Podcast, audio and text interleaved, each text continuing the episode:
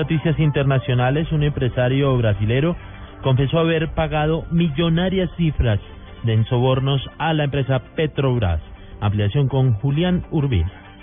El vicepresidente de la constructora brasileña Camargo Correa, Eduardo Hermelino Leite, confesó a la justicia haber pagado el equivalente a 36 millones de dólares en sobornos a la petrolera estatal Petrobras, según un documento de la Fiscalía divulgado hoy por la prensa. Leite, detenido el pasado noviembre por su supuesta participación en las corruptelas y después puesto en libertad, se acogió a un acuerdo de colaboración judicial a cambio de una futura reducción de pena. Los pagos efectuados por Leite se realizaron entre 2007 y 2012 y se destinaban a dos directivas de Petrobras horas la de servicios y la de abastecimiento. Julián Urbina, Blue Radio.